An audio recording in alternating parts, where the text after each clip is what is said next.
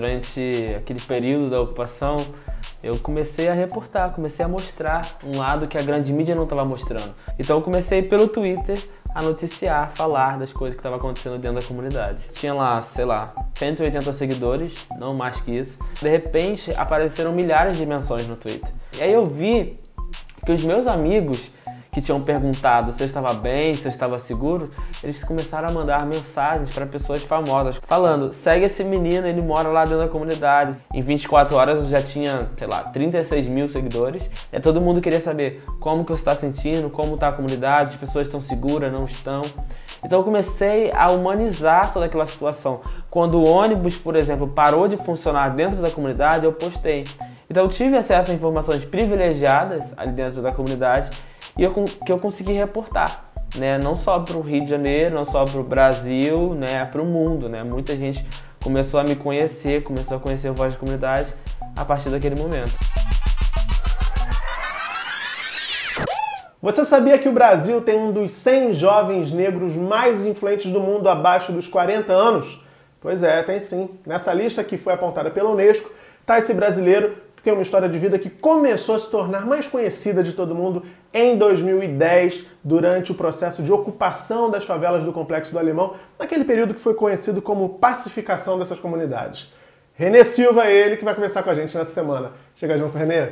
Prazer Meu te amigo. receber. Prazer, obrigado. Você lá em 2010, usando o Twitter, reportou em tempo real como estava rolando aquela ocupação da favela pelas forças de segurança. Exatamente, né? Durante aquele período da ocupação, eu comecei a reportar, comecei a mostrar um lado que a grande mídia não estava mostrando. Porque todo mundo sabia o que estava acontecendo pela visão da grande mídia. Helicóptero sobrevoando, polícia passando, né? As informações que as pessoas tinham eram muito superficiais sobre a realidade que as pessoas estavam vivendo ali dentro do alemão. Então eu comecei pelo Twitter a noticiar, falar das coisas que estavam acontecendo dentro da comunidade. E aí, em que momento que isso. Porque eu lembro bem desse período, desse dia, era uma noite, e você começou a fazer esses tweets, aquilo começou a ser muito retweetado, replicado o tempo inteiro, e de repente apareceu, por exemplo, na minha timeline. E eu passei te seguir também porque eu fiquei angustiado com o processo. Imagino vocês que estavam na comunidade. O que, foi determinante para que isso explodisse? Assim? Você lembra? Foi um tweet específico? Foi um retweet de alguém conhecido? Isso é muito louco, porque na verdade assim, não era o meu propósito entrar no Twitter e começar a mostrar o que estava acontecendo na comunidade. Eu entrei no Twitter, tinha lá, sei lá, 180 seguidores, não mais que isso, e eram meus amigos da escola, professores, né, amigos da comunidade, começaram a me mandar mensagens perguntando como é que eu estava. Essas pessoas começaram a perguntar: Renê, você está seguro? Está bem? Está em casa? Como está a sua família? E eu ia respondendo: Estou bem, estou seguro, estou dentro de casa, minha família está bem. Só que conforme eu estava respondendo, de repente apareceram milhares de menções no Twitter. Né? De repente eu estou respondendo e tá lá, tipo, 300, 400, 500. Chegaram mais de 3 mil mensagens ao mesmo tempo Nossa. no Twitter. E eu não sabia de onde estavam vindo aquelas menções todas. Eu só tinha 180 seguidores, não fazia sentido.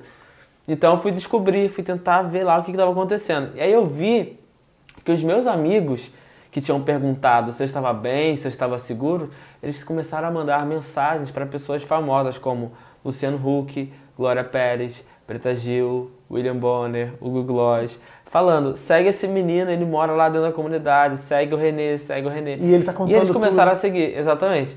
Tá mostrando a realidade da comunidade, tá mostrando sobre o que está acontecendo. Porque as pessoas estavam assistindo a televisão. Então as pessoas tinham um pouco de noção sobre o que estava rolando, mas não sabiam exatamente. Então eu comecei ali a humanizar. Não conseguia mais responder as milhares de mensagens, né? Em 24 horas eu já tinha, sei lá, 36 mil seguidores, de 180 para 36 mil, tipo, Nossa. muito louco. E eu não conseguia mais responder ninguém. Tentava responder uma pessoa, tentava responder outra, tentava, não conseguia responder ninguém. E aí eu fui ver que as perguntas eram praticamente as mesmas. É, todo mundo queria saber como que você está sentindo, como está a comunidade, as pessoas estão seguras, não estão.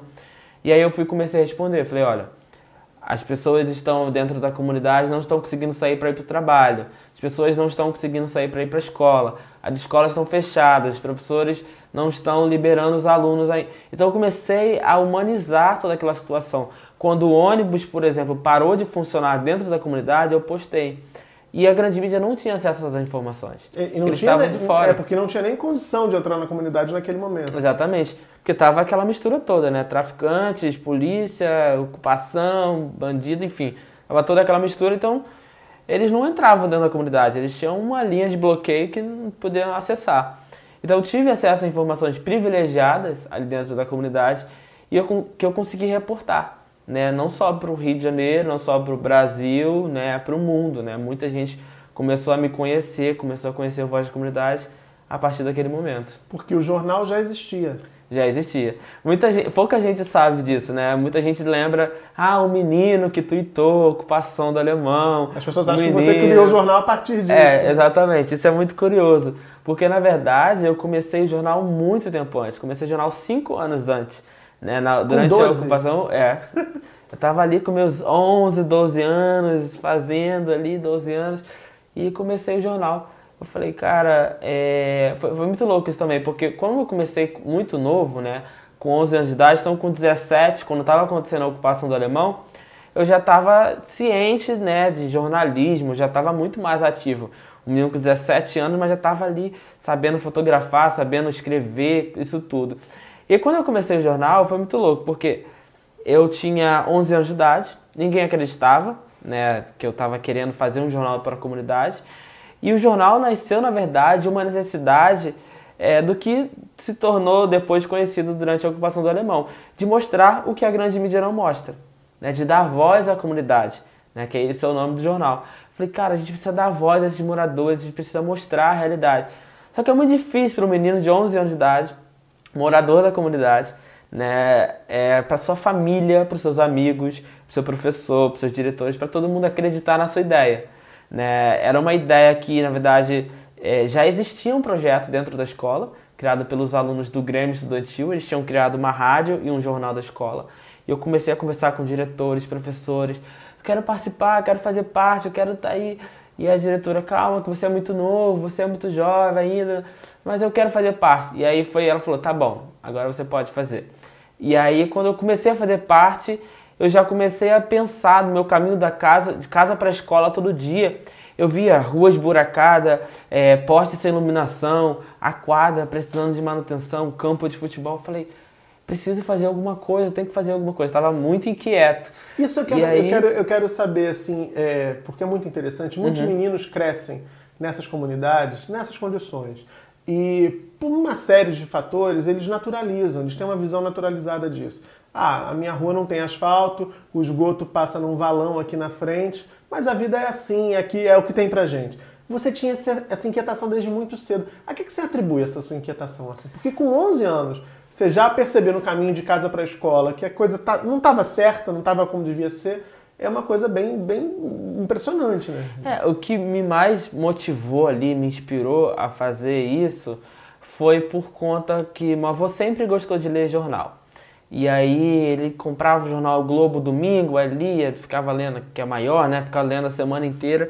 E aí eu gostava de ver também. Só que sempre que eu abria o Globo, sempre que eu abria o jornal, nunca falava positivo sobre a favela. Sempre era tiroteio, mortes, guerra, violência, complexo do alemão, quartel do tráfico, das drogas. Nunca era uma coisa positiva. Sempre era negativa. Ou se fosse negativa, mas que fossem os problemas sociais. O esgoto a céu aberto no Leblon era matéria no Jornal Globo, é até hoje. E o esgoto a céu aberto no Complexo do Alemão não é uma matéria de capa de um jornal. Então, a sociedade ainda não entende a favela como parte da cidade, a mídia também, parte dela não entende a favela como parte da cidade.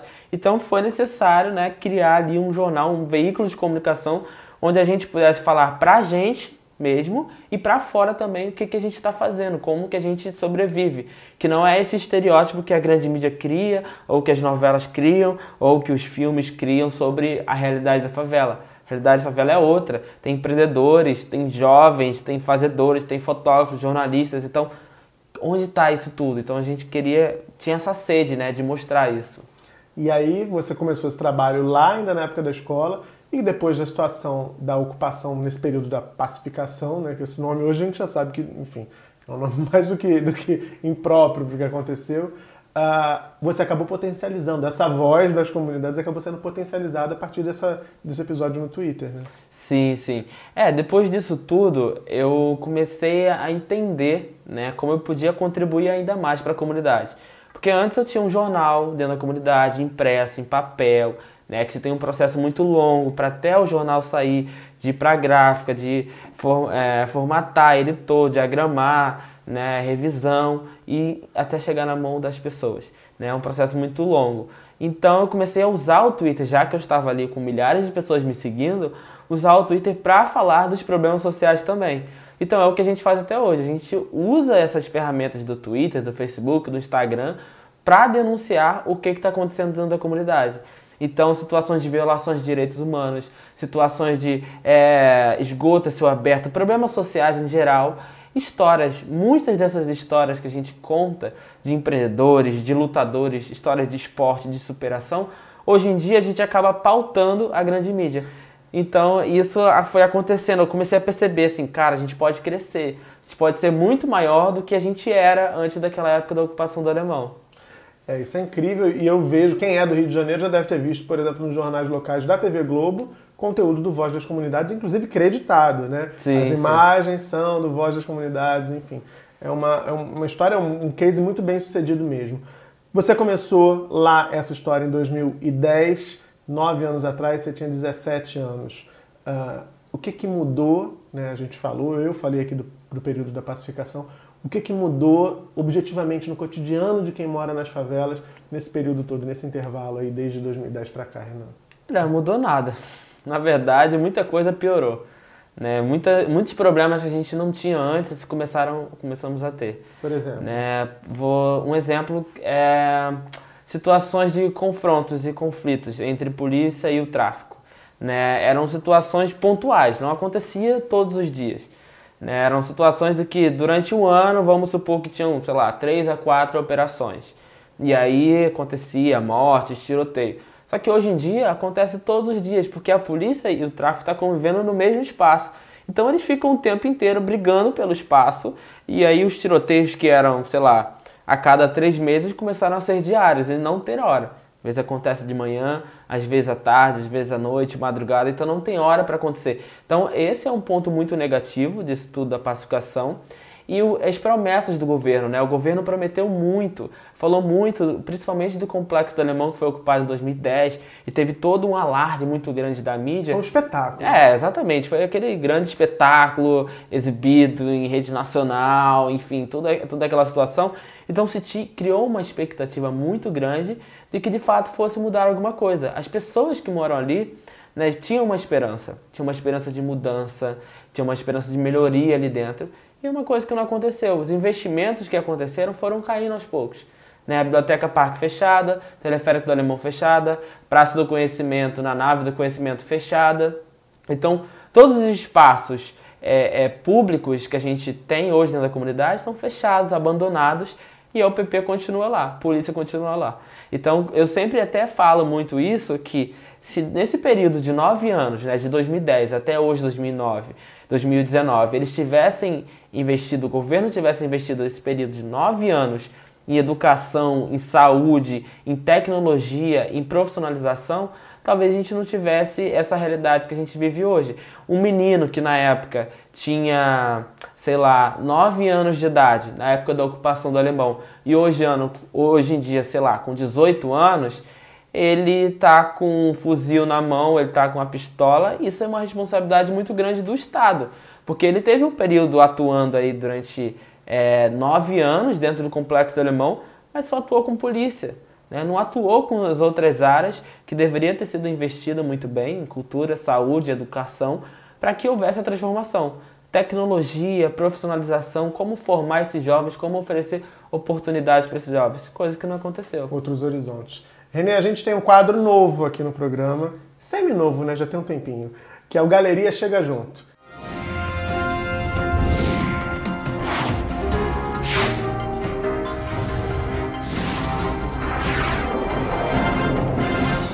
Funciona assim.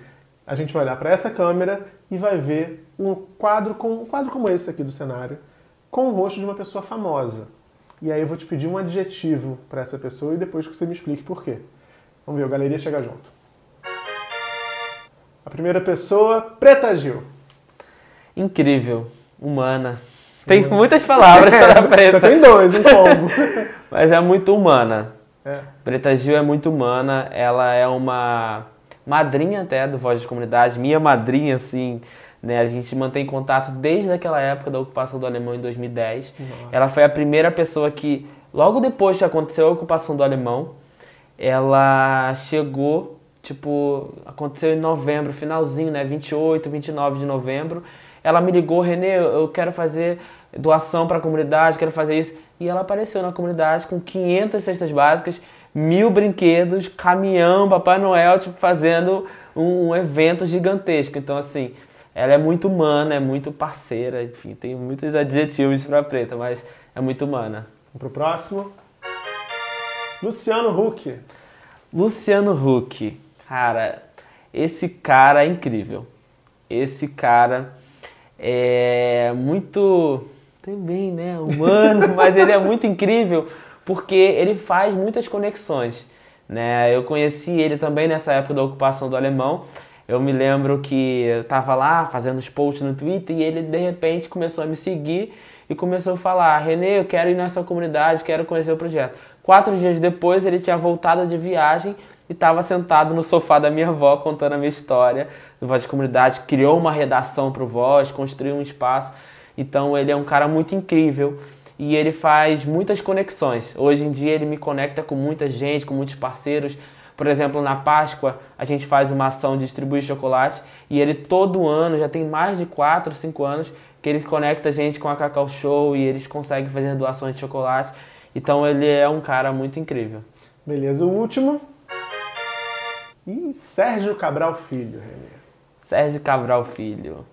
Então, Sérgio Cabral Filho foi um cara que muita gente acreditou, muita gente botou fé, né? Principalmente porque quando teve aquele lance todo da ocupação do complexo do Alemão, foi ele que apareceu na mídia falando: "Vamos ocupar o complexo do Alemão", porque para quem não se lembra muito bem, naquela época estava acontecendo uma série de atentados na cidade. Por isso que resolveram ocupar o complexo do Alemão né? Estavam incendiando ônibus, van, a linha amarela, vindo Brasil, linha vermelha, é, são, foram várias, vários ataques. E aí foi o Sérgio Cabral que ordenou que fizesse a ocupação do complexo alemão. Então as pessoas acreditaram muito nele, acreditaram muito no projeto que ele tinha para o complexo alemão, para as favelas como um todo, e teve essa grande falha e esse grande problema, que enfim, agora está preso, enfim, com toda essa situação. E uma palavra que eu posso definir um agora, adjetivo. um adjetivo, acho que ele pode ter sido muito desumano, né? Falei de uma pessoa humana, acho que ele pode ter sido muito desumano de agir da maneira como ele agiu, né? No complexo do alemão e de não ter pensado né, na saúde, na educação e nas outras áreas como prioridade e ter pensado somente no lado da polícia. Tá certo. Bom, espero que você esteja gostando desse papo. Na quinta-feira, você já sabe, rola a segunda parte da nossa conversa. Tem muito mais ainda, tem outros quadros para fazer com o Renê. E a gente vai bater mais papo, saber dos projetos dele. Enfim, o papo continua na quinta-feira. Deixa seu like aqui embaixo, deixa seu comentário, compartilha para mais gente acompanhar. E quinta volta aqui que Renê e eu estaremos esperando por você com mais Chega Junto. Beijão e até lá. you